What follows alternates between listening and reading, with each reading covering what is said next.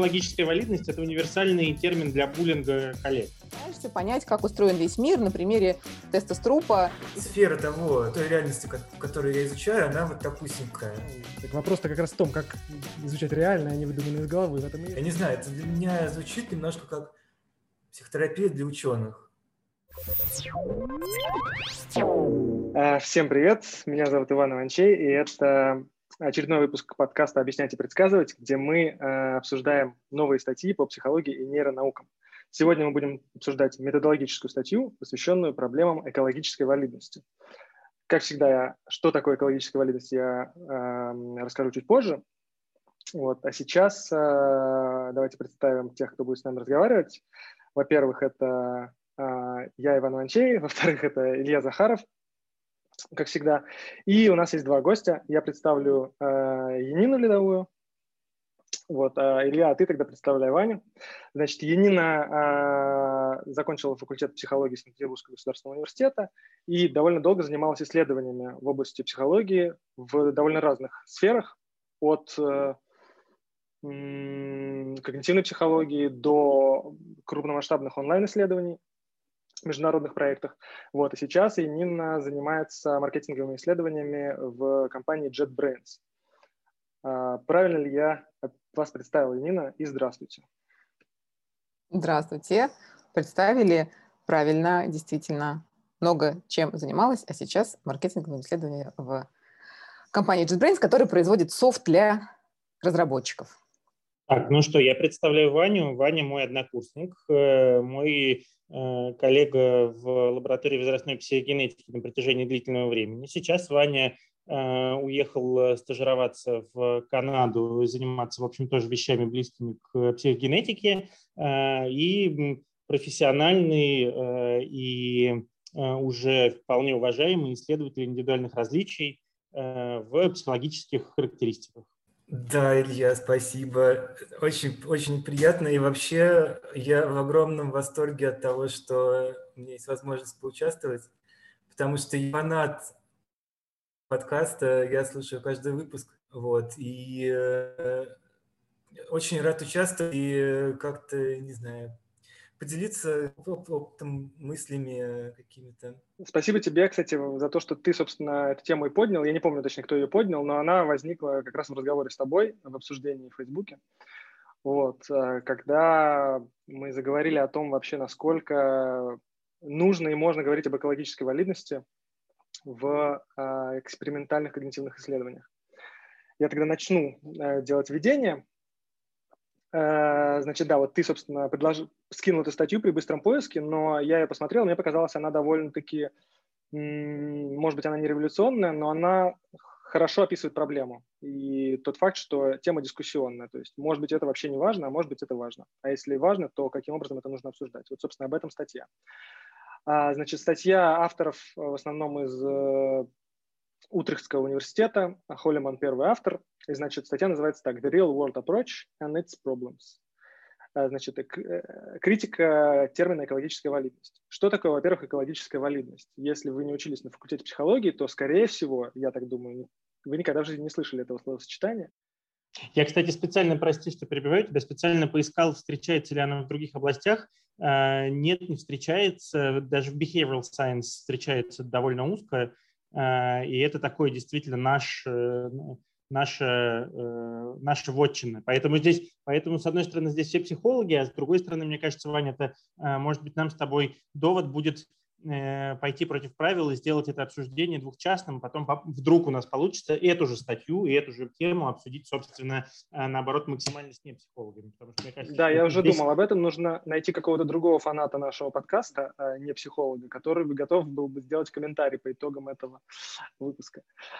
Окей, значит, эм, да, как, коротко, что такое экологическая валидность? Это никак не имеет никакого отношения к экологии, э, как мы ее понимаем в, в смысле загрязнения окружающей среды и так далее, или изменения климата. Это имеет отношение к э, экологии как к биологической дисциплине, то есть к вопросу о взаимодействии организма и среды, к тому, как организм адаптирован к конкретным свойствам или характеристикам окружающей среды и как окружающая среда э, адаптирована к э, организмам, которые в ней находятся.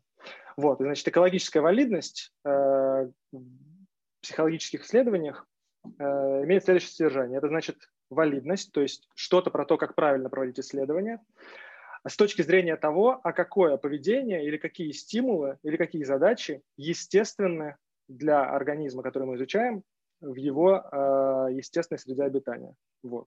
То есть насколько та задача, которую мы даем, допустим, мыши, или та задача, которую мы даем человеку, вообще адекватна или естественна для обычного повседневного поведения этого человека или этой мыши. Вот. Что такое экологическая валидность? И я сразу, наверное, тут могу перейти к главной проблеме, которую обсуждают авторы статьи. Они обсуждают такую проблему, что экологическую валидность все понимают и определяют, как хотят. И в этом большая проблема. То есть вам очень часто просто говорят, ваше исследование плохое, потому что оно не валидно экологически. И все. И дальше понимаете это как хотите. И это часто, по-видимому, у авторов был какой-то травматичный опыт, когда они посылали статьи в журналы, и им рецензенты говорили, значит, ваше исследование не очень экологически валидно. Вот. И они, значит, захотели высказаться на эту тему. А, собственно, мне вот это больше всего понравилось. Меня самого это заставило, заставило подумать о том, что же я сам понимаю об экологической валидности. И а, Э, подумать о том, что на самом деле это, вообще говоря, хорошее дело, попытаться определить четко, что такое экологическая валидность, когда мы вообще об этом начинаем говорить. Значит, авторы э, понимают эту проблему и дальше коротко смотрят на корни э, этого понятия. Его вел, если я правильно помню, Брунсвик, такой английский, кажется, психолог, в первой половине 20 века активно писавший ну, такой просто классик э, британской психологии. Э, и э, там было довольно узкоспецифическое понятие экологической валидности, хотя, мне кажется, оно распространяется на такое и наше из учебников понятие экологической валидности. Вот. Они, значит, проходят по историческим вот этим э, вехам, они дальше разбирают, что обычно понимают под экологической валидностью, говорят о том, что значит, часто люди смотрят на оппозицию искусственного и естественного, например, стимула для животного или человека, про простоту и сложность. А, вот. И в конце концов, собственно, делают вывод, что на самом деле все понимают, как хотят, давайте определять хорошо экологическую валидность, если уж вы про нее говорите. И вообще важнее, на самом деле, не экологическая валидность, а важнее э, просто четко описывать значит, сферу применимости вашего э, результата. То есть если вы исследуете такой-то процесс, скажите четко, где он должен применяться, каким ситуациям в жизни он релевантен. И все. И можно тут дальше не обсуждать экологическую валидность. Вот мне показалось, что такой главный вывод статьи. И мне понравилось, что она э, поднимает эту проблему определения экологической валидности, но она, я бы не сказал, что как-то переворачивает мою картину мира и что-то сильно в ней изменяет. Вот такие общие впечатления. Давай, Илья, ты следующий, а потом перейдем к гостям. Ну, э, если говорить про какое-то общее впечатление относительно статьи и давать какой-то общий комментарий, то мне первое, что кажется, что это на самом деле тема, которая в каком-то смысле, ну, для меня, по крайней мере, внутри продолжает разговор, с которым мы начали этот подкаст, а именно про то, чем должна заниматься наука, вообще-то, не, меньше. Вот, и я как раз, читая эту статью, задумался, что меня ни разу не критиковали и не спрашивали, про экологическую валидность. У меня скорее у самого были какие-то собственные идеи и мысли по этому поводу, но такого, чтобы э, меня кто-то упрекнул в экологической валидности или невалидности, со мной не было. И в моем опыте других людей я такого не встречал. А самое главное, что Эм, в разговорах, ну вот э, основной, наверное, момент про статью, о котором э, мне кажется интересно говорить, является следующий, что давайте будем определять, э, не говорить про экологическую валидность, а определять применим, там, ограничение применимости наших моделей, наших исследований и так далее. И вот здесь вот тема, которая для меня кажется острой, актуальной и так далее, заключается в том, что этого никто не делает в психологической науке и даже не пытается. Об этом, наверное, чуть-чуть, вот опять же, Еркония, о котором мы говорили, его размышления а, о э, предсказании и объяснении в науке привели его потом к долгому большому спору про возможность генерализуемости Э, результатов в как раз применимости их широко в психологической науке, и они про это долго-долго спорили в Твиттере, потом в, а, просто в блогах с светилом современной статистики, с Дэниелом Лакинсом. Отличное чтение, они оба довольно уважаемые интересные ребята, сильно не согласны друг с другом глобально по этому поводу. Если кто-то не читал, крайне рекомендую. Но для меня здесь вот вопрос именно такой, что на самом деле, кроме... Вот для меня экологическая валидность встречалась как, ну, есть в голове как возможность покритиковать что-то, но я не вижу никакой позитивной повестки глобального, вернее, не, вижу никакой конкретной позитивной повестки в этом. Мне кажется, что кроме как критику ее никто не использует, и никакого э, обсуждения, осмысления, там, что валидности экологической, что э, генерализуемости собственных данных никто, собственно, не ведет. И это бесконечно интересный разговор для меня с людьми из э, индустрии психологической, собственно, э, не только психологическое, а вообще, в принципе, собственно, как переходит э, вот из этих абстрактных рассуждений в фундаментальные, условно говоря, науки, э, все в практическую науку, есть ли такие опасения, такие рассуждения там, потому что в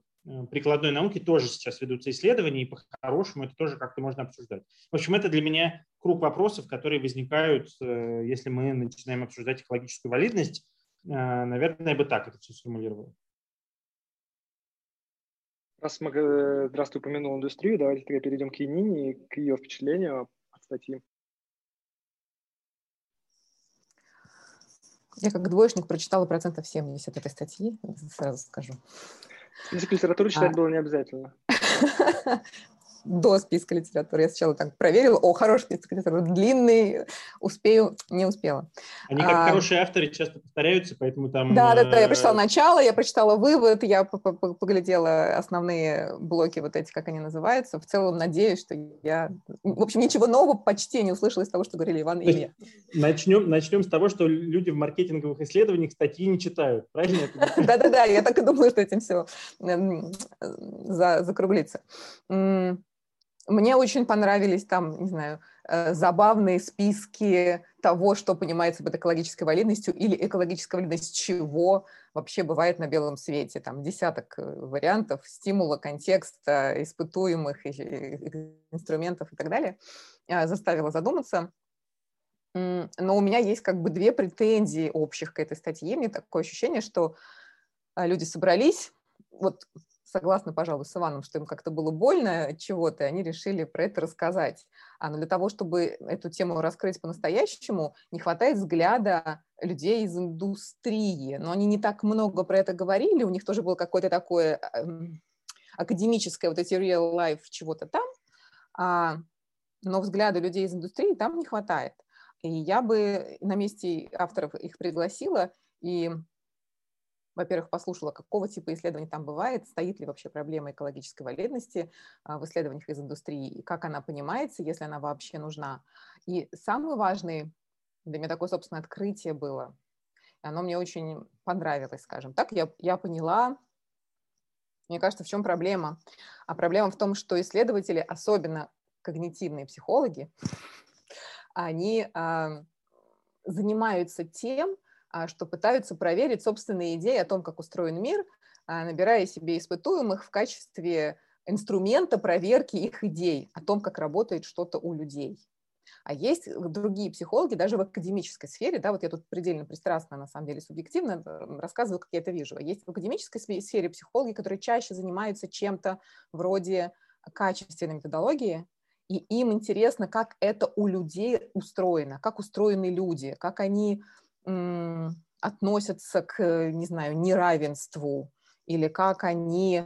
А, было даже такое исследование а, в моей жизни. А, одна магистрантка делала э, работу, почему девушки покупают брендовую одежду. Что за этим стоит? Там, знаете, глубинные интервью, такие сложные, попытки качественного контент-анализа из этих глубинных интервью. Мы там э, интересные какие-то причины извлекали с коллегами. И вот, а, и вот почему люди такие, а часть психологов академических исследуют, а когнитивные экспериментальные психологи, с точки зрения которых в основном эта статья была написана, они почему мир такой, при помощи людей попробуем это поисследовать. А, или вот дихотомия, да, еще раз повторю, почему эти люди, вот те, которые у нас тут есть в наличии, будем пытаться что-то генерализовать, но как люди этот мир воспринимают, нам интересны вот эти люди с их внутренним устройством и точкой зрения.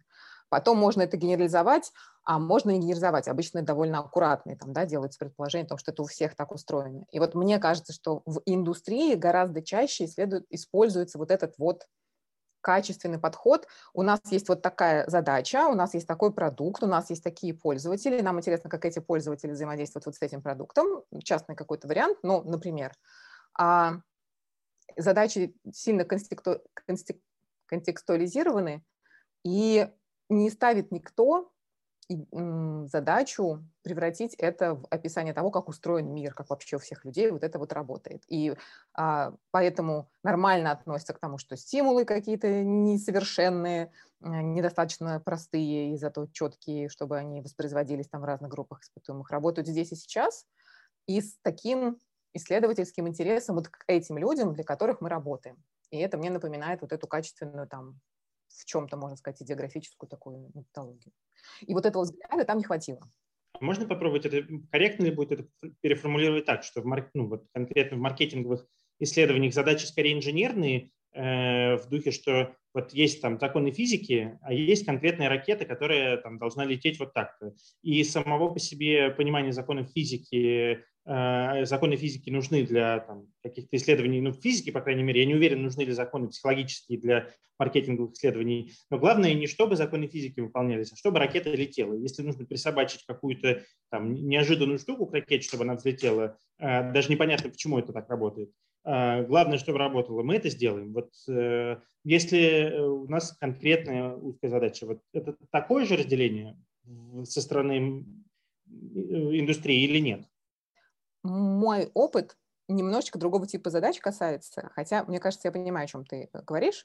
А, ты немножко в своей формулировке огрубляешь ситуацию. Как я ее вижу, а вот у нас сейчас в команде работает достаточно много психологов, а, и это люди, которые понимают, как работает человек взаимодействие с такой-то сложной системой, у него там работает здесь внимание, здесь эмоции, тут он отвлекся, здесь, кажется, ему не хватило там оперативной памяти. Ну, примерно вот так это можно персонализировать, даже так не надо, так задачи индустриальные этого не требуют, но там рефлексирующий э, исследователь так может сделать, и он, по сути, а, описывает, зная очень детально а, вот эту часть реальности, что с человеком происходит, когда он взаимодействует в какой-то сложной системе, описывает ошибки, описывает недопонимание, описывает, как это все работает, и приносит это к бизнес-заказчику, и ему помогает понять, что там не так у человека, чтобы подправить там в интерфейсе, условно говоря, или в продукте и в том, как он подается и продается.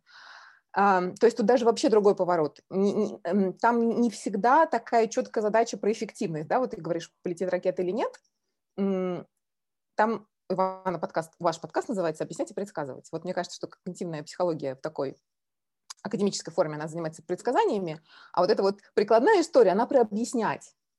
Если у тебя очень хорошо структурирована и как бы декомпозирована эта психологическая реальность, ты просто можешь э, ее увидеть, э, предск... ну, не предсказать, как человек будет себя вести, а предсказать, Понимать. что Мне лучше кажется, человека слово спросить. понимание тут все-таки. Ну да, да, это понимание и объяснение. Объяснять, предсказывать и понимать. Вот, э... Это следующий такой, Но только, да, только мы так и не смогли договориться с Ваней о том, когнитивная наука о предсказании или объяснении, поэтому здесь вообще дискуссия все еще открыта.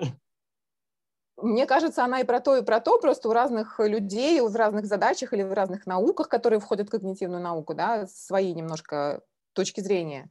Ну, короче говоря, мне кажется, что вот в индустриальных задачах а задача понять и объяснить, что происходит с человеком как с пользователем, так грубо говоря, опять же, опираясь на, на исключительно свой опыт. И не надо предсказать, и даже не так часто встречается задача, задача сделать так, чтобы работало, а не от тебя это зависит, все равно от разработчика зависит сделать так, чтобы она работала. Но твоя задача быть таким переводчиком реальности человека, который сталкивается а, с реальностью разработчика, который делает продукт. И это такая какая-то мягкая работа, да, мягкая сила какая-то. Она не такая rigorous, как вот это в науке происходит, когда ты пишешь статьи, делаешь. Мне уже очень хочется спросить конкретно про экологическую валидность, э, когда-нибудь там этот термин звучит или нет, но давайте э, как, конкретно про это в индустрии мы поговорим чуть попозже. А, а тогда сейчас, э, Ваня, поделись ты своими общими впечатлениями от статьи и перейдем уже к отдельным обсуждениям по темам. Ну, я открывал статью э, с целью получить ответ на следующий вопрос. Точнее, даже на два вопроса. Первый вопрос. Почему, когда я вышел из университета, а мы с Ильей учились на психфаке и выпустились в 2012 году, почему, когда я выпустился, ну, в своей работе я ни разу не встречал понятие экологическая валидность. То есть ну, вы просто не, нет, ну, нет науки, как бы нет э, в той области, по крайней мере, которой я занимаюсь, но множеством разных вещей. То есть это индивидуальное различие, немножко когнитивной психологии. Ни разу не встречалась экологическая валидность. Это первый вопрос. А второй вопрос, почему у людей возникает так много эмоций от этих слов? Экологическая валидность.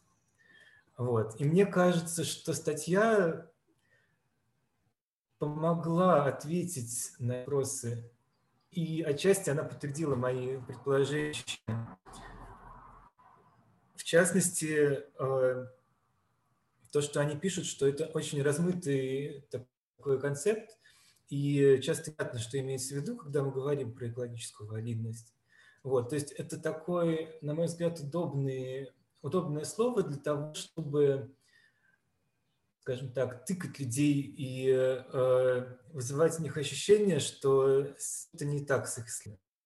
Короче говоря, получается, что экологическая валидность – это универсальный термин для буллинга коллег. Ну вот на самом деле я так вас послушал и подумал, что это очень интересно, что и у тебя, Илья, и у тебя, Ваня, такой, такая реакция на это. Наверное, что-то есть какая-то МГУшная специфика в этом. Потому что, ну, мы, конечно, на экспериментальной психологии изучали это, и действительно, ну, я скажу так, что в исследованиях мы это обсуждали все-таки, это встречалось мне э, какое-то количество раз. И после того, как я выпустился, но э, я вообще за эту тему схватился, и, собственно, я, по-моему, вопрос задавал в нашей дискуссии, потому что меня самого эта тема все больше и больше беспокоит со временем. Вот я провожу множество экспериментов, используя труп задачу, и как бы изучаю когнитивный контроль, как бы изучаю самоконтроль, как люди э, изменяют свое поведение, как они принимают важные решения в жизни, как бы я думаю, что я изучаю. А на самом деле я изучаю то, как люди называют цвета э, в слове, э, которое покрашено другим цветом. Слово красный покрашено зелеными чернилами. Вот и все в немножко разных условиях. И мне уже начинает как бы казаться, что, блин, может быть, я несколько лет изучаю какие-то вещи, которые вообще ничего не говорят о том, как люди на самом деле э, принимают решения, о том, как работает самоконтроль, потому что испытуемые, которые приходят ко мне в лабораторию, им наплевать вообще на эти цвета, они просто выполняют то, что я им говорю, и все. Вот, поэтому меня это, конечно, проблема абсолютно живо интересует э, самого изнутри, и меня, кстати, никогда никто не критиковал за экологическую валидность.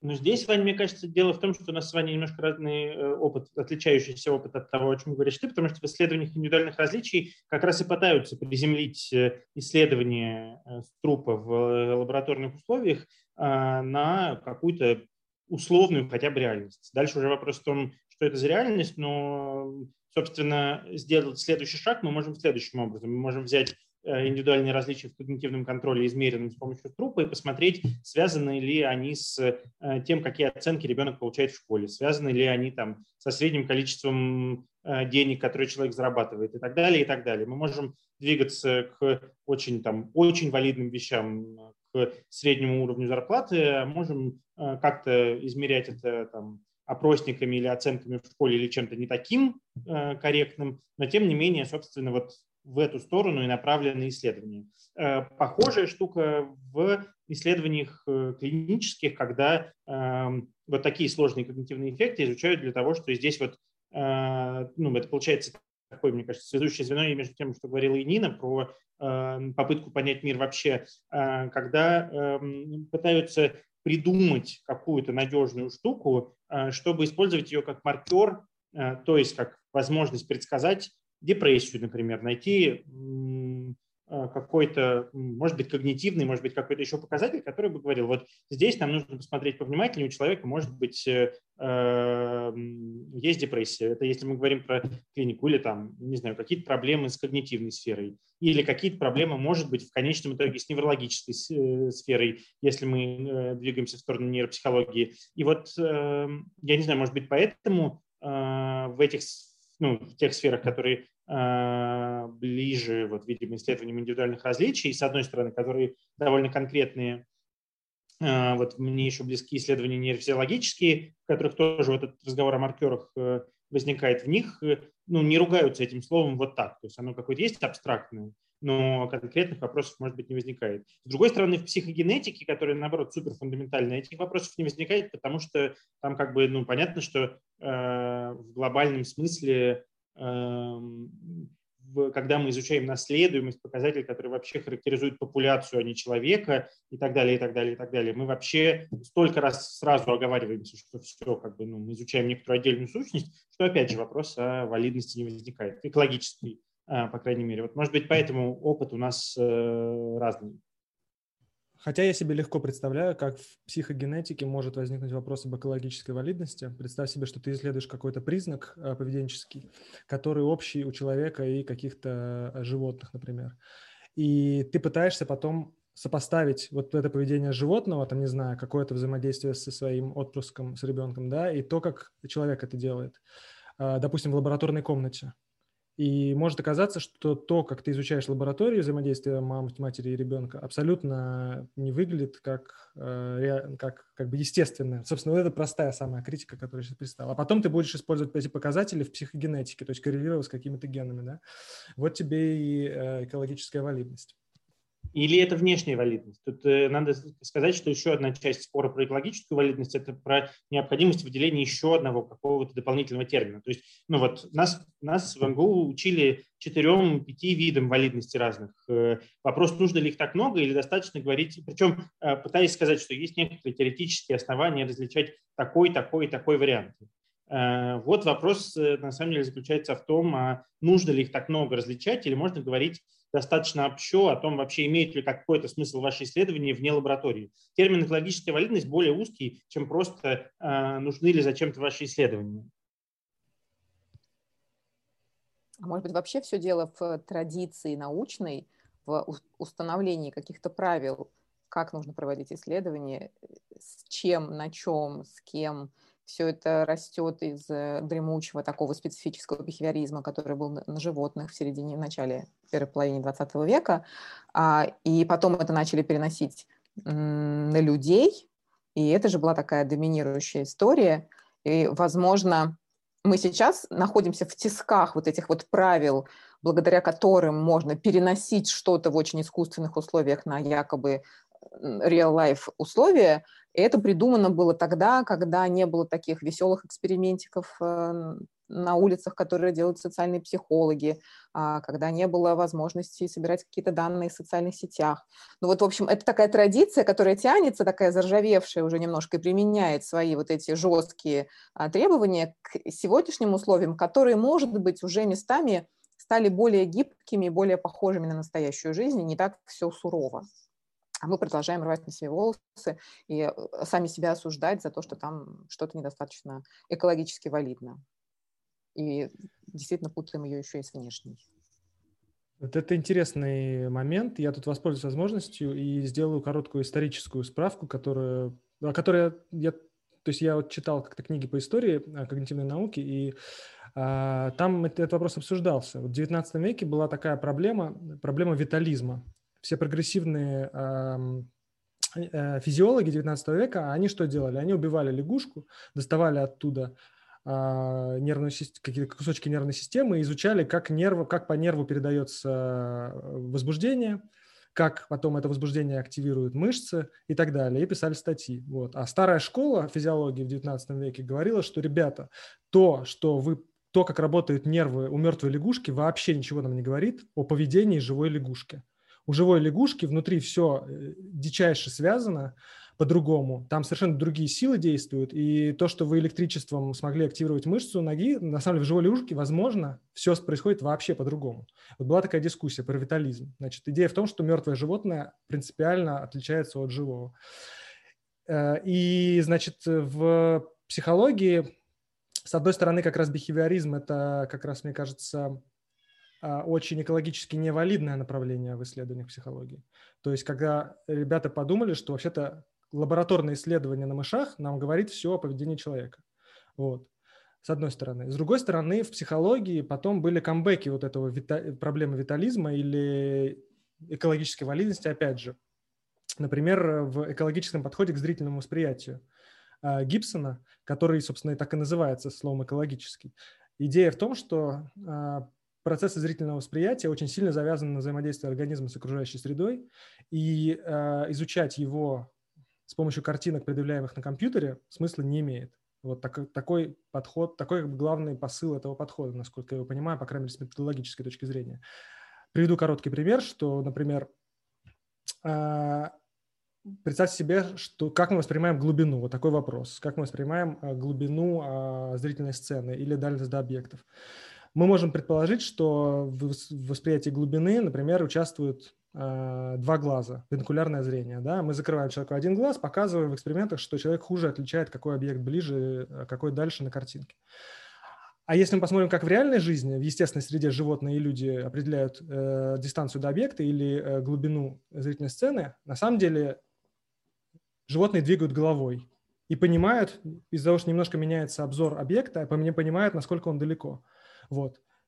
Со стимулом, который предъявлен на компьютере, это просто невозможно. Да? То есть, если мы покрутим головой, мы не увидим стимул сбоку, как это происходит в реальной жизни. Вот это пример экологической валидности. То есть, да, действительно, человек может определять с помощью бинокулярного зрения расстояние до объекта, но вообще в реальной жизни он делает по-другому. Вот этот основной посыл. Кстати, в статье есть э, картинка из исследований Гибсона, как раз как он строил сложные конструкции в, ре- в реальном поле, где а, испытуемые ходили и смотрели. Вот. А, и я еще много на эту тему беседовал с профессором Брайаном Роджерсом из Оксфорда, который у нас в СПБГУ работал какое-то время.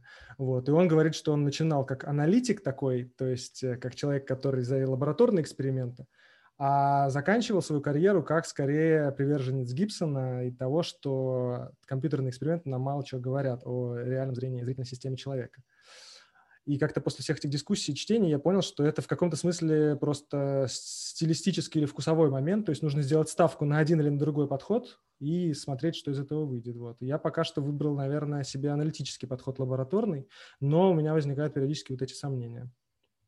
Но мне кажется, что это прикольно и говорить с Роджерсом интересно. Но тут мы э, становимся все э, кабинетными учеными, которые обсуждают какие-то кабинетные вещи. А мне все-таки ужасно интересно вернуться к э, тому, как вот эти проблемы, о которых мы говорим, воспринимаются с точки зрения индустрии. Вот, собственно, в маркетинговых исследованиях э, все-таки э, для меня вообще отдельно интересная тема, что э, исследования выходят из вот даже такие эм, я не знаю, как правильно их назвать, в общем, широко назову это гуманитарными исследованиями, считаю, что психология в данном случае будет вот в стране э, гуманитарных наук.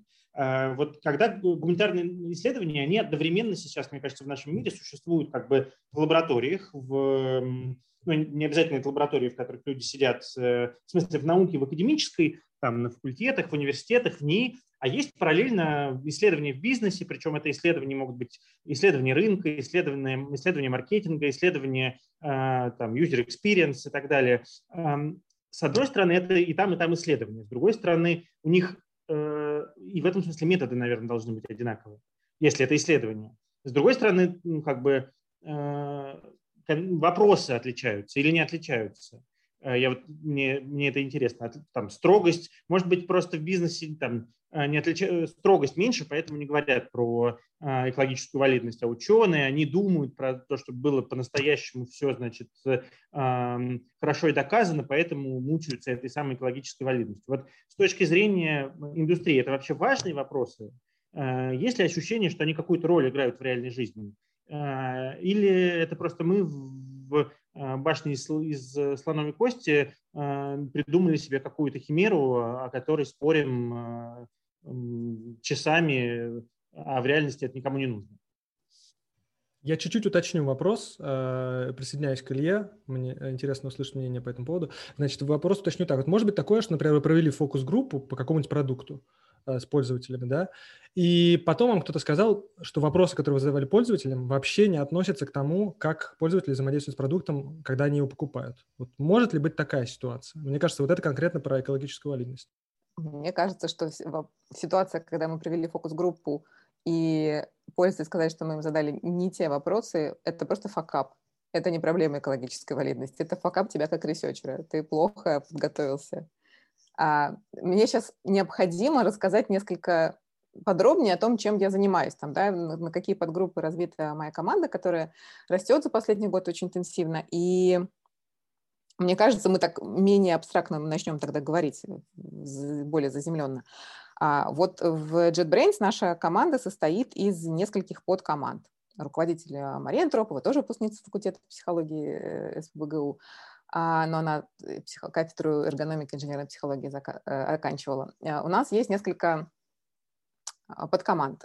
Есть подкоманда, вот я угадала, бизнес-исследований, таких маркетинговых, desk research, где ты просто ты и интернет по сути, и ты понимаешь, как там развивается индустрия в какой-нибудь стр- стране, или как в мире какое-то там технологическое направление сейчас, не знаю, гейминговые, разработка развивается, что-то такое, да, а она минимально к психологии имеет отношение, такое направление оно. А есть направление UX, и там есть UX-тесты, а там есть интервью глубинные, а, такая уже более трушная психологическая методология там используется из качественной методологии.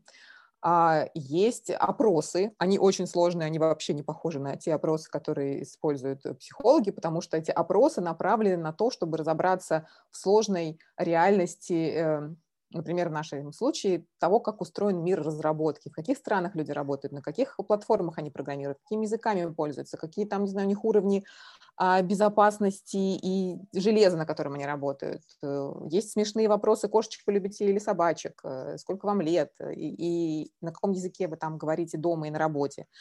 А, и это опросы, но совсем другие опросы, да, прикладные. Есть направление, связанное с анализом данных и построением моделей, а, там, моделей, предсказывающих э, доход компании или моделей, предсказывающих, как что будет э, лучше по аналогии с чем-то приносить деньги в будущем, если мы такую модель прайсинговую на продукт сделаем или такую. Вот там точно все очень точно, но этим занимаются математики. А, и есть направление исследований, которое а, завязано на вообще внутренние исследования компании как объект коммуникации, взаимопонимание, а, как структура там влияет на, на происходящее, мы исследуем там ценности компании. И что хочется сказать, а, ну, пожалуй, еще там есть исследования, но тоже такие деск, исследования трендов, исследования запросов потребителей будущего и небольшое направление научных исследований. Мы сейчас тоже начали как раз прям психологию, психологию использовать к исследованиям особенности разработки, скажем так. Где-то, может быть, что-то можно поменять в интерфейсе, придумать, что вообще поменять с опорой на какие-то научные исследования, а, что-то такое. И вот в этом всем сонме разных задач, а, возвращаясь к вопросу Ильи, если мы на фокус-группе что-то не то спрашивали, э, я считаю, что это не проблема валидности, а проблема факапа, исследователь, исследователь тот человек, который владеет широким спектром своих профессиональных а, методов, он хорошо понимает человеческую сторону реальности, вот если мы про психологов, антропологов, социологов говорим, у нас в команде есть вот социологи, антропологи, психологи, а, и он бизнес-задачу может перевести а, на язык того, что происходит с человеком, если это интервью, если это UX-тестирование, или если мы делаем большой сложный ветвящийся опрос, что можно спросить из жизни разработчиков, чего такого интересного, чтобы он не бросил заполнять этот опрос, чтобы он нам искренне отвечал, и чтобы мы получили какие-то интересные данные, которые потом очень сложным образом взвешиваются, очень сложным образом обрабатываются, а, и потом мы показываем нашему комьюнити там результаты по странам, языкам, технологиям и так далее. Просто рассказываем миру разработчиков о них самих. А, там не стоит вопрос, об экологической валидности, он просто как бы съеден самой реальностью, как мне кажется. Твоя задача взять, опираясь на свой опыт, здравый смысл, а, знание психологии, знание людей и знание методологии, а, собрать такое исследование, которое может состоять из опроса, плюс глубинного интервью, плюс, может быть, небольшого UX-тестирования, и задать такие вопросы, в нашем случае разработчикам, которые заказчику, бизнес-заказчику этого исследования, каким-то коллегам, которые продукты разрабатывают в компании, помогут ответить на его вопросы. То есть как бы система проще. Ты не пытаешься понять, как устроен весь мир на примере теста Струпа и предположения о том, что он не про красненькое и зелененькое, а про когнитивный контроль. Да, вот в академических задачах несколько этажей реальности, которые надо между собой как-то женить. И вот тут и возникает вопрос валидности, когда что-то с чем-то вроде бы не очень хорошо мэчится. Мне кажется, что наша сложность – это перевести бизнес-задачу а, на язык доступных нам методов, знаний и способов взаимодействия с людьми. Мы, может быть, хотели бы бить людей током, да, и знать, что у них там получается в этот момент, а, но нельзя. Поэтому мы идем к ним с глубинным интервью и умеем его проводить. Установить контакт, э, там, вообще сделать рассылку с приглашением, пообещать какие-то призы, бла-бла-бла, потом это все собрать, этих интервью несколько, обработать, вытащить смыслы, предъявить, показать их заказчику, посмотреть, услышан ли он тебя и будет ли это потом как-то применяться в новых итерациях продуктов, которые они делают. Извините, что я много времени заняла, а, но я надеюсь, что я смогла показать, что там происходит. Там происходит, с одной стороны, более простая история, но с другой стороны, более сложная. Она более а, в глубину, как бы, может быть, попроще, а в ширину посложнее. И вот в умении переводить между языками бизнеса, людей, с которыми ты будешь иметь дело, как с твоими вот респондентами, и с тем, чем, как ты этим всем владеешь. У меня есть э, тоже вопрос, но, по-моему, Ваня хотел еще что-то прокомментировать. Да, я хотел среагировать э, ну, на то, что говорили раньше, на то, что и Нина рассказала про исследование индустрии, потому что, мне кажется, ну, я, получается, представляю такую сугубо академическую область исследований, да? Э, но при этом у меня ощущение, что сам принцип построения исследований, он очень похожий все равно остается. Потому что что у нас на входе есть? У нас на входе есть вопрос, да, или конкретная задача, которую мы решаем.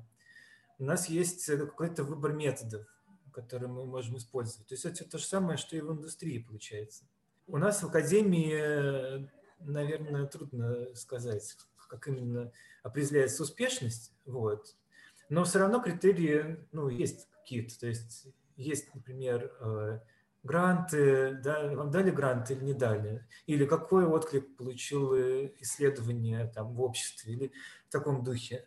Вот. Но еще такой момент, и прозвучало слово, прозвучали слова «реальная жизнь», да, то есть это что-то, что мы считаем, что это существует, вот, и э, мне кажется, разговоры про экологическую валидность, у них есть такой оттенок, что как бы изучаю ли я реальную жизнь, но ты же не мож, мы же не можем изучать реальную жизнь сразу целиком. Мы можем изучать какой-то крошечный кусочек. Если я хочу быть благополучным исследователем, я должен признать, что сфера того, той реальности, которую я изучаю, она вот такусенькая в этом нет ничего плохого, если это, ну, действительно часть реальности. То есть,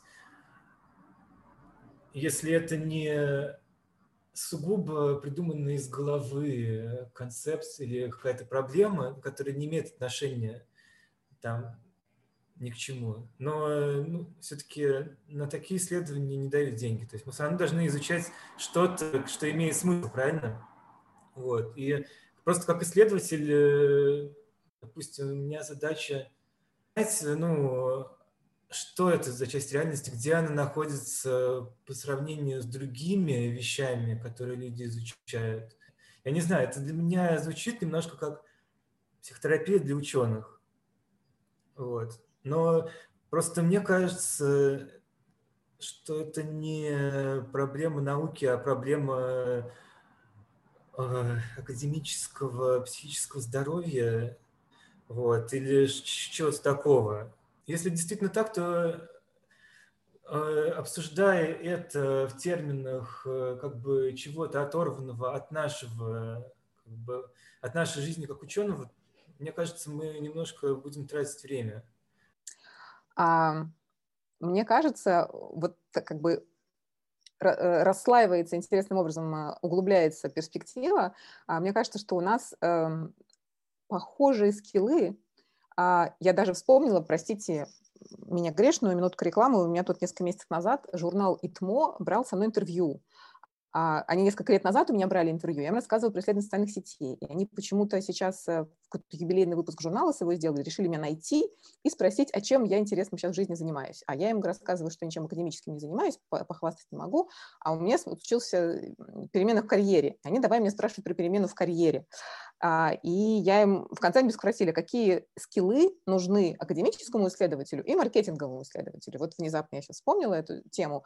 И я, совершенно не готовясь к этому вопросу, им сформулировала, кажется, что-то вроде того, что скиллы-то одинаковые. А английский язык, ну, во-первых, извините, я ну, для студентов это рассказывала, да, такую банальную для нас с вами вещь, но тем не менее. Английский язык а знание методологии проведения исследований, их ограничений, их возможностей, вообще спектр этих методов, которые можно применить для разных задач, и некий кругозор, вот такую научную, ну, в своем профессиональном поле эрудицию, как бы я сказала, что это важно, чтобы как раз понимать, что хорошо пойдет, что плохо, какие есть теории, концепции, как можно разбить реальность на какие-то маленькие кусочки, это пригодится и исследователям, которые, правда, академическим будут это делать уже, вот как Иван говорил. А маркетинговые исследователи будут э, более лихо браться за разные задачи, обладая более скорее широким кругозором, но э, видя возможность применить свой этот кругозор к исследованию очень разных задач, на тебя могут падать самые разные задачи. И вот следующий пункт, который я хотела как раз в связи с этим сказать, у нас разные заказчики, мы в разных системах находимся. Заказчик академического исследования – это журналы, или институции, но чаще всего там, да, журналы или те, кто дают гранты, у них есть очень узкий спектр правил игры. Это очень жесткая такая система. А, и вот в нее надо уметь играть по этим правилам, и эти правила традиция плюс задает тебе и то, как ты когнитивный контроль при помощи тестотрупа исследуешь, и вряд ли ты можешь пойти на улицу и как-нибудь, не знаю, у водителей за рулем автомобиля как-нибудь пытаться это исследовать другим, более экологически валидным способом. Вот. А в индустрии у тебя тоже есть заказчик, у него тоже есть свои ограничения, безусловно, у большинства компаний это деньги, в которые превращается эффективность твоих исследований, а, но спектр задач очень широкий, ты очень по-разному можешь применять то, что ты знаешь и умеешь. И у меня есть такая привилегия, в JetBrains в меньшей степени спрашивают э, с тебя э, качество твоих исследований и не превращают их в деньги а, ну, так, так случилось, несколько менее жестко у нас контролируется эффективность исследований. KPI нет в компании в таком понятии, как есть у большого количества других коллег, там, которые работают в индустрии. И это просто удовлетворенность заказчика, мы просто понимаем, что это сработало, что это пошло в какой-то продукт, но просто в деньги не пересчитывается. А, но даже если это пересчитывается в деньги, да, мне кажется, гораздо по-своему более широкая, мягкая и приветливая система вот этих заказчиков, и сам дискурс а, менее жесткий, чем в академической среде. Может быть, я не права, но у меня вот есть ощущение, что там колея очень узкая и правила очень жесткие. И поэтому приходится играть ограниченным набором, набором инструментов и с узкой реальностью. Кстати говоря, вот у меня было ощущение, что наоборот, что в академии довольно много степеней свободы. Я просто не знаю, может быть, это мой личный опыт такой, что выбор того, чем я занимаюсь и какие методы я применяю, ограничен больше, ну, грубо говоря, моей задачей. Моей задачей и теми данными, с которыми я имею дело. Вот. Потому что если я, допустим, как фонд, э, допустим, может определить какую-то какую общую тему, но все равно конкретную тему придумываем мы сами, когда пишем заявку. Вот. То есть просто мне кажется очень забавным. Похоже, что степеней свободы много и там, и там.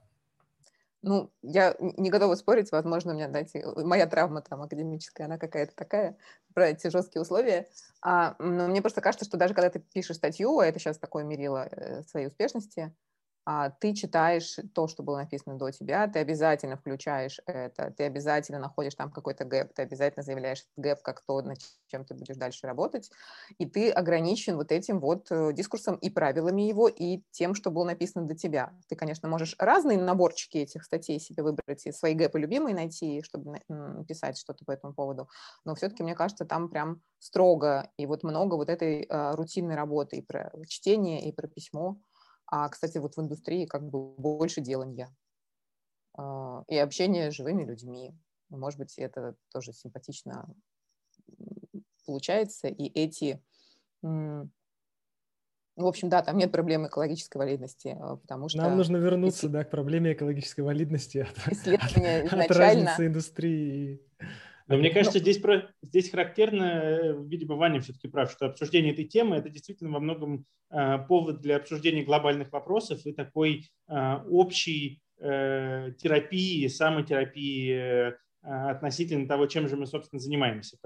Вокруг разговора о том, чем мы занимаемся, и крутится наш разговор про экологическую валидность. Хотя я, честно говоря, еще в начале разговора помнил, как она определяется в конкретной той статье, которую мы обсуждаем, но сейчас уже не смог бы этого сделать. А давай к этому вернемся. Дать, ей какой, дать какое-то определение. Да, да, согласен. Давай к этому вернемся. Я как раз вот себе выделил, я буду сразу, попробую сразу перевести на русский, как я это понял простыми словами. Там очень сложно из этой э, концепции Брунсвика это определяется. А, но, значит, э, контексте восприятия да, или действия в какой-то среде а, Брунсвик определял экологическую валидность так, что это значит а, способность или то, насколько активно организм использует какие-то внешние стимулы для удовлетворения поведенческих целей своих. То есть, если у нас есть какая-то поведенческая цель, допустим, у животного лабораторного чаще всего поведенческая цель – избавиться от боли или получить э, еду, допустим. Вот. У человека поведенческие цели могут быть разные, а, но мне как раз кажется, что чаще всего поведенческая цель у испытуемого в когнитивном эксперименте – это поскорее это закончить и получить свое вознаграждение, если оно есть. Иногда узнать что-то про себя. А, вот когда я провожу эксперименты, как раз думаю, вот круто бы было сделать поведенческую цель, конкретно этого испытуемого нащупать, и чтобы он ее здесь использовал. То есть если, допустим, в, в тесте струпа у нас, значит, э, мы смотрим на то, как человек преодолевает автоматическую тенденцию прочитать значение, прочитать слово, вместо того, чтобы назвать э, цвет чернил, то, может быть, посмотреть вот конкретно у этого человека, какие автоматические тенденции он постоянно подавляет в жизни, и, например, не знаю, съесть что-то или кликнуть на а, уведомление на телефоне, или отвлечься еще на что-то во время езды как раз на машине и так далее. Вот это реальные поведенческие цели как будто бы. И хочется, чтобы они были ближе к тому, что происходит в эксперименте. Поэтому ну да, собственно, определение такое, да, чтобы те стимулы, которые мы даем, та задача, которую мы даем, она соответствовала поведенческим целям. И к тому, что сказал Ваня, у меня такой вопрос. А вот э, как понять, что ты изучаешь не что-то выдуманное из головы, причем кем-то другим, как правило, а все-таки что-то реальное. То есть ты, мне кажется, сказал, я сначала обесценил проблему немного, сказал, что ну, мы занимаемся наукой, что-то делаем, но просто главное делать что-то реальное, а не выдуманное из головы. Так вопрос-то как раз в том, как изучать реальное, а не выдуманное из головы. В этом и есть проблема экологической валидности, как мне кажется. По крайней мере, один аспект этой проблемы – это как раз про экологическую валидность. Мне кажется, что как понять, что мы исследуем что-то реальное, это вопрос метода. То есть, ну, как правило, это означает что-то измерить мне кажется. Ну, то есть я не знаю, можно ли обобщать то, что любой эксперимент – это измерение. Может быть, можно, может быть, нет, но ну, будем считать, что как бы если средство измерения работает, ну, средство измерения, то, что оно действительно измеряет то, что оно должно измерять, если такими самыми общими словами, да. Ну, это вся конструкция валидности, надежности и так далее. Вот когда ты говоришь про поведенческую цель, поведенческую цель, я думаю, ну, представляюсь, пытаюсь себя представить на месте испытуемого, который пришел, например, э, мне сейчас э, будут шапку ЭГ надевать. То есть какая моя поведенческая цель? На самом деле, моя поведенческая цель, для чего я пришел? Чтобы поучаствовать в исследовании. Вот, чтобы сделать то, о чем меня просят, или там получить бонус к оценке, или попить чаю потом, или помочь науке продвинуться вперед. Вот. Просто если, например, я бы хотел изучать, как, как у человека устроено внимание в автомобиле, мне нужно создавать ситуацию автомобиля. Вот. Ни другому не получится понять, что происходит в автомобиле, по-моему. Вот. Но с другой стороны, мне кажется, что исследования, допустим, тест трупы, внимание и так далее, это, это не совершенно не объясняет такого плана исследования другие вопросы. Какое место эти вопросы занимают, более совершенно, совершенно другое, совершенно другая тема. Вот. Ну, то есть мне, мне интересно это обсуждать, по-моему, самое продуктивное – это разговаривать об этом с людьми, которые не занимаются наукой. Мне очень помогло разговаривать с партнером, отделаться жаргонизмами и как-то ну, фразами, которыми я привык объяснять, которые для человека, который не в теме, ничего не объясняют. Вот. Он навсегда меня такой... И э, это заставляет думать о том, как бы пытаться искать способы вписывать то, что я делаю, в какой-то более широкий контекст.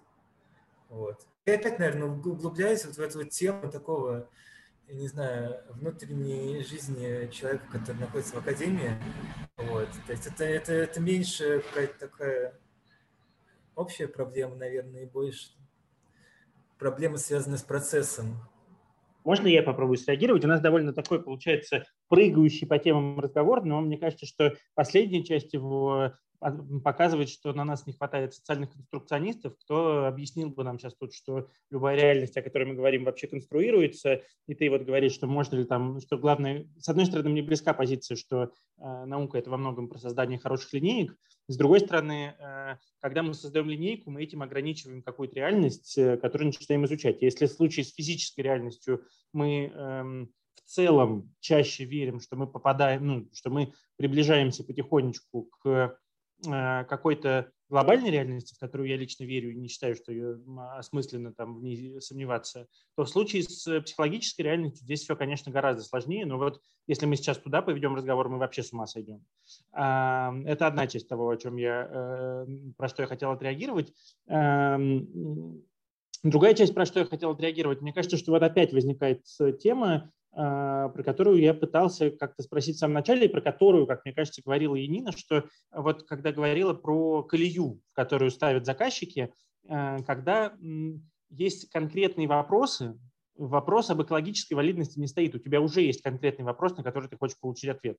Ну, то есть, если ты его, ты можешь получить его качественно или некачественно, но ты уже ставишь себя в условии, что у тебя вопрос, который задан, он уже как бы сформирован какой-то реальностью. А, различие, на мой взгляд, если пытаться все-таки обсуждать это как теоретически, заключается в том, что э, в физике, например, когда-то а, поверили, что нужно изучать вещи, оторванные от реальности и конкретных вопросов, вопросов в лаборатории, изучили что-то в лаборатории, а, поняли там законы механики, законы движения и смогли из этих законов механики и законов движения вернуться назад в реальный мир и дальше на основе полученных в лаборатории формул а, заниматься инженерным делом. То есть создавать и проектировать какие-то вещи а, ну, в каком-то смысле из головы, и потом под, э, ну, там, дотачивать их э, на конкретной реальности. Вот э, мне кажется, что вопросы, в которых барахтает сейчас психология, она тоже сначала в какой-то момент ушла в лабораторию для того, чтобы так же, как физика, изучить какие-то абстрактные вещи. И вот вопрос в том, продуктивно ли это было для психологии раз, а, открыли ли мы какие-нибудь законы, которые а, можно назад возвращать в реальность, как это произошло во взаимоотношениях физики и инженерного дела 2, а, и если да, то как это правильно делать. Вот, вот такой набор вещей, на самом деле, если возвращаться не к психотерапевтической части, которой мне не очень понравилось то, что говорил здесь Ваня, кажется, как будто бы не менее важной, то вот э, более объективная часть, мне кажется, крутится вокруг э, таких вопросов. Знаешь, что я хочу сейчас вдруг сказать? В последние секунды мне эта мысль пришла.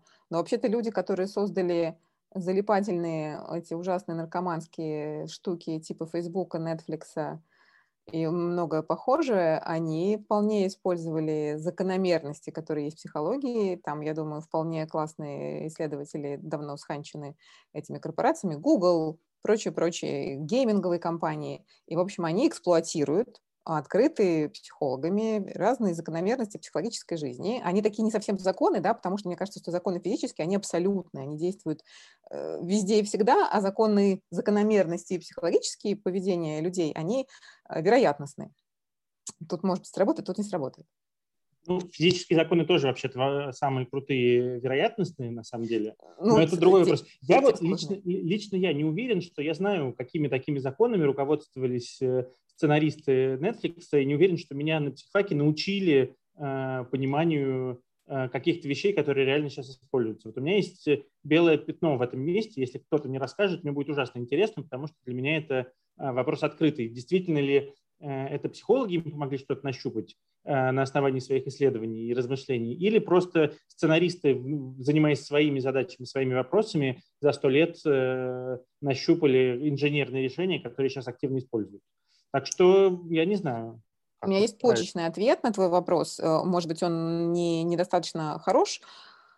А, в каком-то из калифорнийских университетов есть дядька, причем он на какой-то внешнего совместителя позиции, я забыл, как его зовут, я могу поискать, он э, придумал как раз некую методологию вовлечения людей а, в, ну, вот в постоянная необходимость э, присутствовать в чем-то там, подкрепление там какое-то сложное, у него там своя система, а, и у него в студентах или в слушателях, в вольнослушателях перебивали огромное количество топ-менеджеров из этих всяких э, кремниево-долиновых компаний. Он там супергуру, специалист по тому, как а, как раз психолог он, э, затягивать людей вот во всякие такие повторяющиеся поведенческие паттерны, да еще с оплатой какой-то там идущей либо напрямую от этих людей, либо за, за то, что продается их поведение, условно говоря, каким-то нужным компаниям. А если а, у нас здесь... Ну, он один, да, понятно, что он не все охватывает. Но здесь вопрос сложный. Есть ли у нас э, экологически валидный эксперимент, который показывает, что то, чему он учит,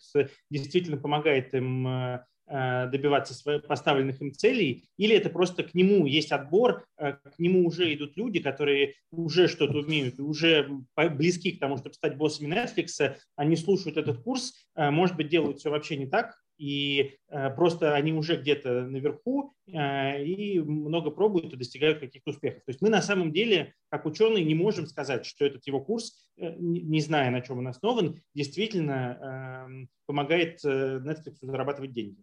Так что не экологически невалидный комментарий, мне кажется. Я бы поспорила, но сейчас у меня на руках карт нету. Ну вот можно потом, вот, знаешь, обменяться, посмотреть. Там есть короткое описание этого курса, и он там какие-то хитрые вещи, правда, от... Не, ну я спорю отчасти... Применяет. Я больше спорю для спора, конечно, но на да, самом да, деле здесь, правда, есть такой вопрос. Э, вот э, Эм, всегда, когда оказывается, что кто-то один, вот один этот человек с одним этим курсом открыл какую-то уникальную истину э, в наше время, ну, как-то возникают вопросы. Как кажется, что сейчас наука дело массовое, если законы есть, то они должны быть более-менее известны для всех, и каждый раз, когда возникает что-то уникальное, возникают вопросы, а действительно ли оно существует. Но это, мне кажется, общая проблема перехода от э, научных исследований к прикладным. То есть в физике, грубо говоря, в лаборатории Белла там многие вещи были, может быть, вдохновлены какими-то физическими открытиями, но в действительности сделали, опять же, все наоборот, и что-то получилось.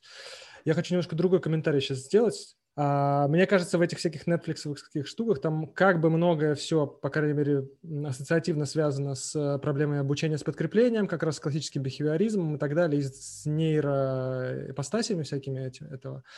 И вот мне кажется, кстати, просто так вброшу хорошую противопоставление экологической научной области, где экологическая валидность была очень высокая, и научной области, где экологическая валидность была очень низкая, но изучали они то же самое. И вот мне интересно, как вы думаете, насколько, какая из них в итоге оказала большее влияние на науку и практику. Это э, учение об условных рефлексах или его же продолжение бихевиоризм и этология.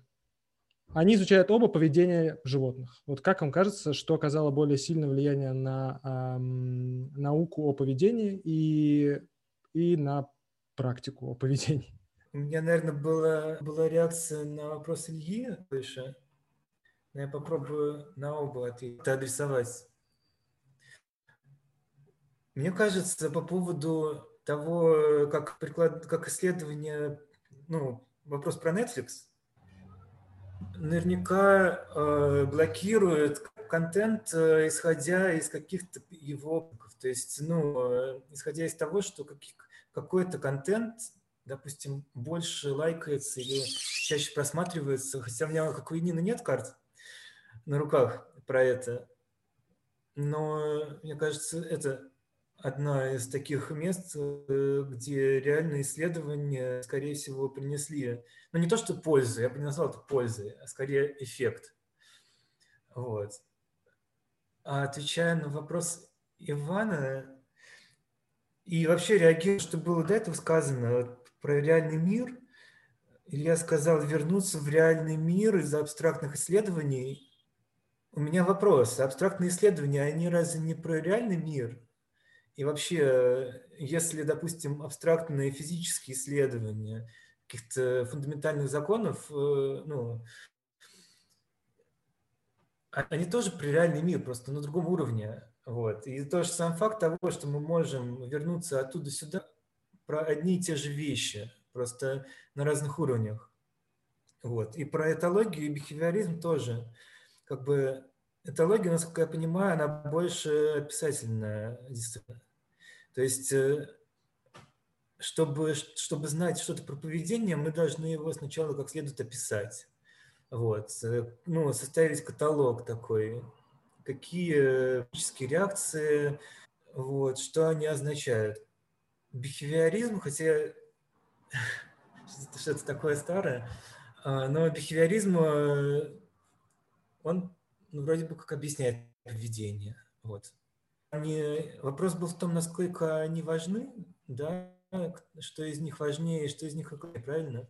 Ну, вопрос в том, насколько оказало, по вашему мнению, влияние на науку эти два подхода. Потому что, мне кажется, они изучают один и тот же как бы объект у этих двух дисциплин, но при этом а, как раз очень разные подходы с точки зрения экологической валидности. Мне кажется, чтобы ответить на этот вопрос, нужно, нужно идти и читать статьи вот. Потому что наверняка и то, и другое оказало влияние, потому что э, ну, я про этологию меньше знаю, про бихевиоризм не очень много, но чуть-чуть больше, потому что, ну, учеба как бы. Но если бы не было бихевиоризма, не было бы кучи, кучи вещей, которые мы сейчас имеем, да, то есть этическая ценность. Вот. Содержательная, я, честно говоря, понятия не имею. Э, здесь отличная возможность порекомендовать одну из моих самых любимых научно-популярных книжек за последние, не знаю, 10 лет. Э, называется она «Введение в поведение». Написал ее Борис Жуков. Не путайте ее с другим Жуковым, с, э, Дмитрием. с Дмитрием Жуковым, пожалуйста. Так вот, Борис Жуков написал книжку «Введение в поведение», где очень красиво, хорошо, подробно и с кучей сочных примеров обсуждает ровно тот вопрос, который задал Ваня. Крайне рекомендую. Мне кажется, всем студентам, психологам ее нужно читать.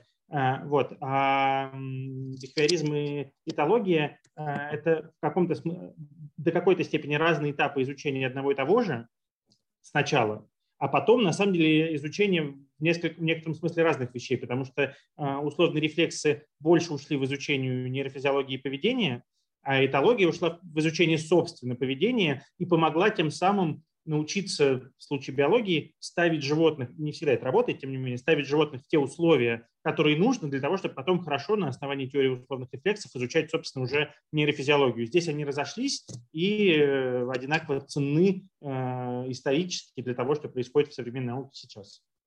Я э, меньше знаю этологию, чем бихевиоризм, но у меня почему-то сразу родился ответ э, на вопрос Ивана. Э, я подумала, что этология, ведь кажется, это в большей степени э, наблюдение и систематизация более-менее естественного поведения животных, а, бихевиоризм – это искусственные. Вот там первые находятся в экологически валидных условиях, а вторые нет. И поэтому мне кажется, и там еще один прикол есть. А, мне кажется, что поэтому, или не только поэтому, в общем, бихевиоризм заложил основы методологии вообще психологической, поведенческой науки, как мы знаем, и они, собственно, сильно с тех пор не поменялись. Каноны всякие, да, вот того, как, как строится исследование, как пишутся статьи, вообще, и что такое валидность.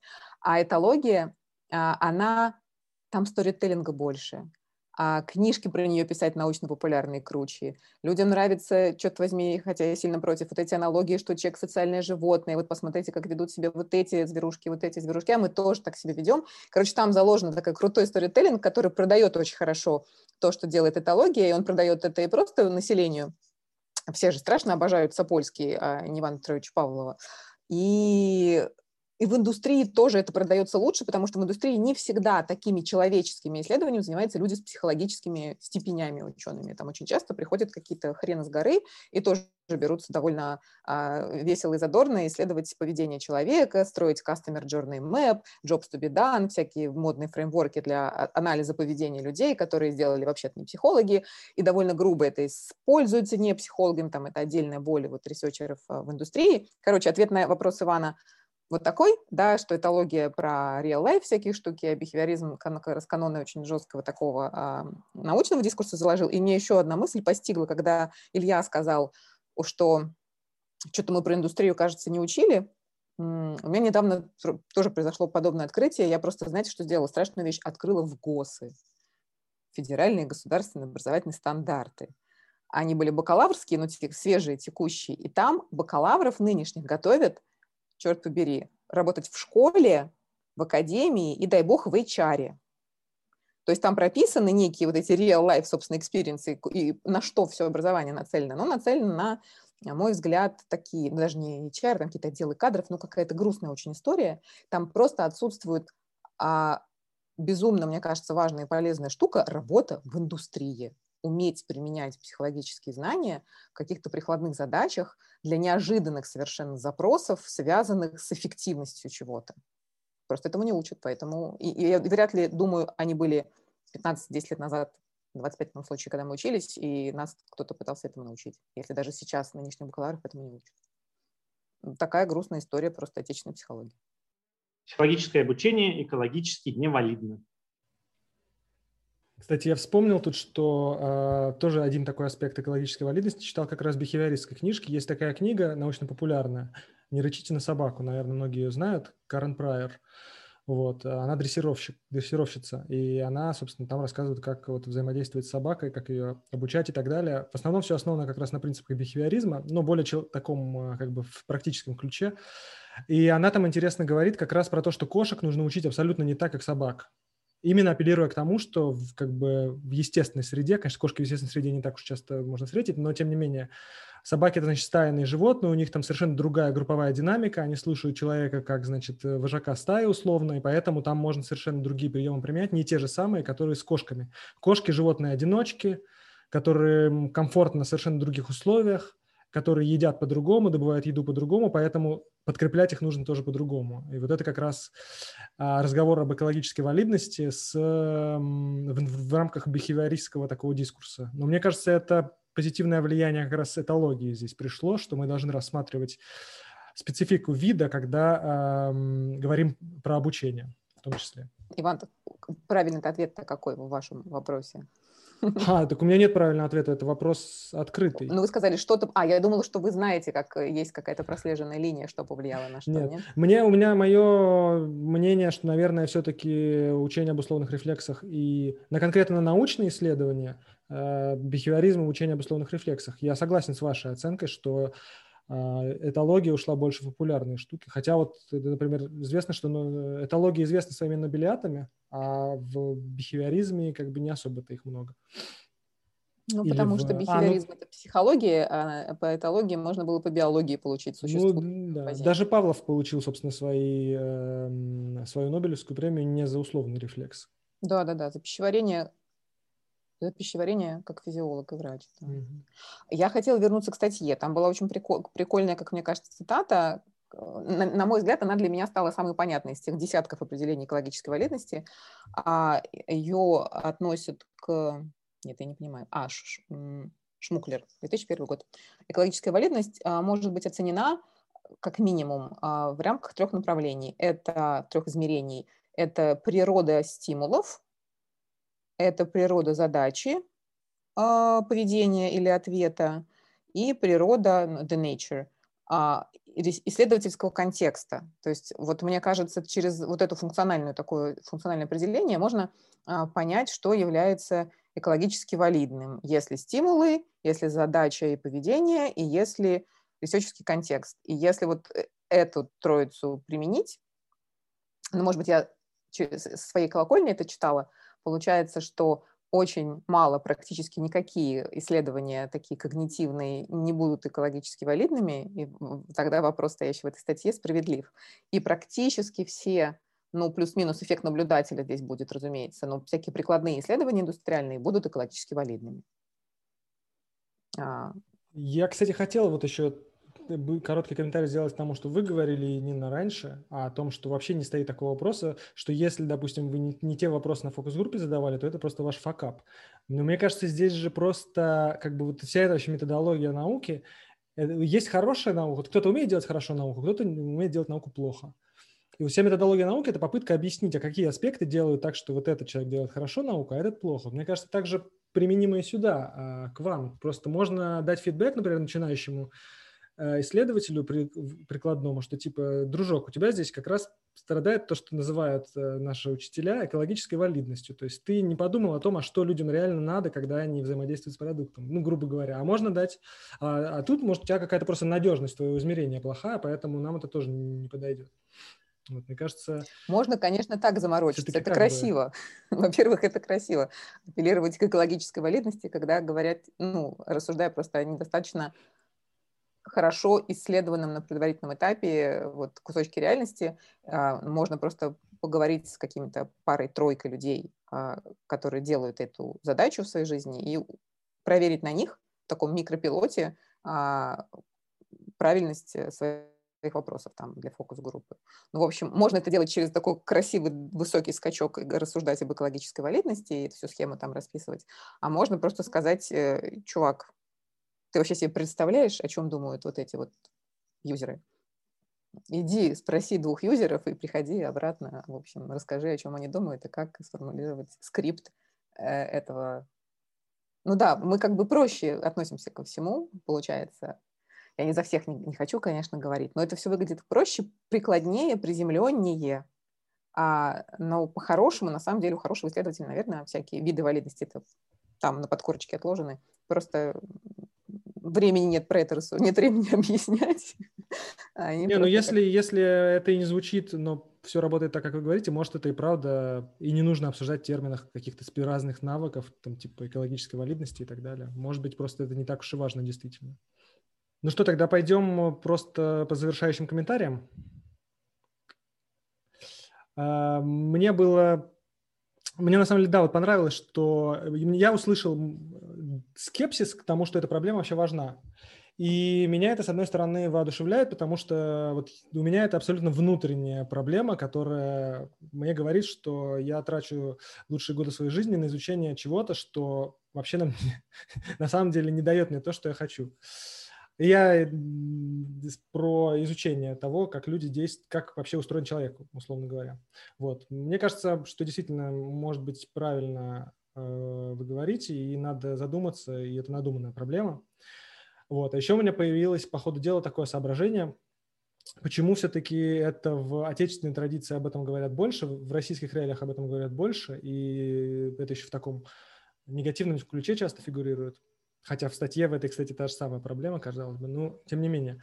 Мне кажется, что, в принципе, э, какой-то американский, европейский академический мир, он более структурированный в том смысле, что люди, есть те, кто занимается академическими исследованиями, есть те, кто занимается когнитивными исследованиями в рамках академических и так далее. И к ним как бы не придираются, что они занимаются когнитивными. Вот, например, в российских реалиях можно на защите услышать, что, ну, вы, конечно, с этим когнитивным подходом потеряли человека, вот вам нужно было бы лучше в идеографический подход идти, и там бы изучать, конечно. Ну, ладно, так и быть, ставим вам э, пятерку. Вот. А в, мне кажется, в американских или европейских реалиях это труднее себе представить. Уже все, мы в четком контексте. Когнитивные исследования. Мы вопрос о том, надо ли это когнитивно изучать или нет, мы не ставим. Вот. Точно так же с, допустим, лабораторными и прикладными исследованиями. Если у нас может человек сказать, типа, ну вот это вот к реальной жизни не имеет отношения, у вас низкая экологическая валидность, то когда мы говорим про в кругу специалистов про какие-то результаты, связанные со струп-тестом в рамках темы когнитивного контроля, никто не будет ставить под вопрос, говорить нам, струп-тест что-то о когнитивном контроле вне лаборатории, потому что у нас четкое есть очерченный как бы, круг, в котором мы работаем. Поэтому мы такой вопрос ставить не будем. Вот мне кажется, что просто низ, низ, более низкая структурированность э, вообще вот всего, вообще говоря, всего, но я сейчас имею в виду вот структура академической, она и культура академическая, наверное, она порождает тот факт, что люди это больше обсуждают и, может быть, более критично обсуждают. Вот. А так, э, как я уже говорил, что мне в каком-то какой-то момент показалось, что это больше стилистический выбор э, твой. Э, либо ты пытаешься приблизить свои исследования к тому, как это в естественной среде происходит, и прикладываешь к этому кучу усилий, либо ты миришься с тем, что ты занимаешься лабораторными исследованиями и надеешься на то, надеешься на то, что все-таки это не выдумано из головы. Вот. Мой комментарий такой. Я понял, что э, я все еще не могу сформулировать хорошо так, чтобы я был в этом уверен, что же такое экологическая валидность. При этом я понял, что экологическая валидность – это одновременно про буллинг и про психотерапию. Э, еще я понял, что э, то ли в прикладных исследованиях все э, гибко, но конкретно и свободно, то ли наоборот в академических все свободно, но то ли гибко, то ли не гибко. В общем, на самом деле, мне кажется, что вопросы о том, зачем мы занимаемся одни самых, тем, чем мы занимаемся, одни из самых больных, и они крутятся где-то около валидности, но для того, чтобы Эм, лучше понять э, э, эту валидность, мне кажется, нужен взгляд со стороны. Может быть, это внешняя валидность э, наших исследований, может быть, это внешняя валидность оценивания нас другими людьми. Поэтому нам нужно будет продолжение этой темы с людьми не из психологии. Вот что я сегодня вынес из дискуссии, но мне было ужасно интересно и важно обсудить те темы, которые на самом деле, как мне кажется, периодически возникают в головах Эм, сначала студентов, психологов, где их знакомят с этим миром, и это кажется довольно важной, интересной темой, а потом, видимо, еще раз на каком-то жизненном этапе они возникают опять, э, и это может быть некоторая возможность сверить э, э, происходящее внутри с собой с тем, что есть снаружи, и это какая-то точка сборки относительно того, что мы пытаемся делать. Вот, вот такой была для меня беседа сегодня. Я хотела пошутить а, а, и, и, э, по поводу того, что сказал Илья, э, берегись, э, если ты пригласишь внешних людей и будешь с ними, возможно, рассуждать как о важной проблеме, проблеме экологической валидности, они скажут, что, блин, это может быть болезненно. А, будет не специальный буллинг. Я, если честно, вот если можно, не про статью, я хочу сказать, да, что вот последнее, что я процитировала, мне понравилось такое функциональное, разбитое на какие-то понятные кусочки, ну, не совсем определение, но наличие признаков того, что является экологически валидным. А, это меня убедило в простой какой-то, да, моей идее, что почти любой академический исследование тогда экологически невалидное, а почти любой прикладной экологически валидный, я нашла свой простой ответ. А, и еще один каминг хочу сделать я когда-то ушла из вот этих когнитивных исследований. А, потому что задача, которую я делала сначала, был тест трупа, но это еще ладно, а потом я исследовала сложно придуманные стимулы со сложной внутренней структурой, релевантные, релевантные. И там, когда люди в течение двух часов Матерь Божья, заучивали вот эти мои последовательности, и нашлось несколько безумцев, в основном друзей и родственников, которые это делали, выявился какой-то классный эффект, что есть какая-то, если и релевантность такая хитрая, не, не, неосознаваемая, там люди лучше заучивают не за два часа, а за полтора. И к чертям я это все бросила, потому что мне казалось, зачем я мучаю людей ради какой-то абстрактной идеи про какую-то внутреннюю релевантную структуру какого-то там стимула. И мне казалось, вот, э, Иван, это о том, о чем вы говорите, что вопрос, валидно ли то, что я делаю, тут еще близко рядом, мне кажется, находится проблема смысла. Зачем я это делаю, и зачем я это так делаю, и вообще зачем я это все делаю. А, и вот в какой-то момент, э, мне кажется, и теперь я знаю, это было из-за экологической невалидности вот того, что я там, там делала, а еще мне казалось, что это было достаточно бессмысленно и а, недружелюбно по отношению к испытуемым. Вот я бросила этим заниматься и перешла в какие-то более мягкие исследования. А, спасибо вам, осознала, что это было давно, 15 лет назад. Во-первых, мне было интересно прочитать статью. Я получил огромное удовольствие от обсуждения. И я хочу просто обозначить ну, свою позицию в целом в отношении ну, вопросов о том, как мы оцениваем, что такое хорошая наука, а что такое плохая. Идея, которую я хочу, в принципе, привнести э, в любое обсуждение такого плана. Это то, что наука — это не просто абстрактное познание, а это, во-первых, социальный институт, это набор практик, которые направлены на решение каких-то задач, это профессия, это идентичность, и что невозможно оценивать как бы, результат без того, чтобы рассмотреть или как-то адресовать эти вопросы. Точнее, не то, что невозможно, можно, но мне кажется, мы теряем какую-то важную часть реальности, в смысле научной реальности, если мы игнорируем эти вопросы. И надеюсь, что мне удалось как-то подтолкнуть вас и, может слушателей в эту сторону.